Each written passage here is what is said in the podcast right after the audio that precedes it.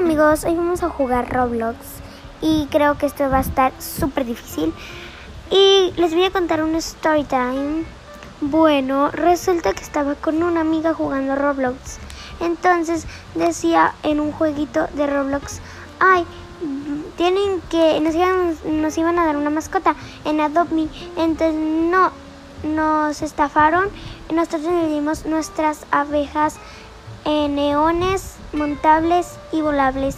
Y los otros nos enojamos porque estaba súper eh, eran súper caras con nuestros robux.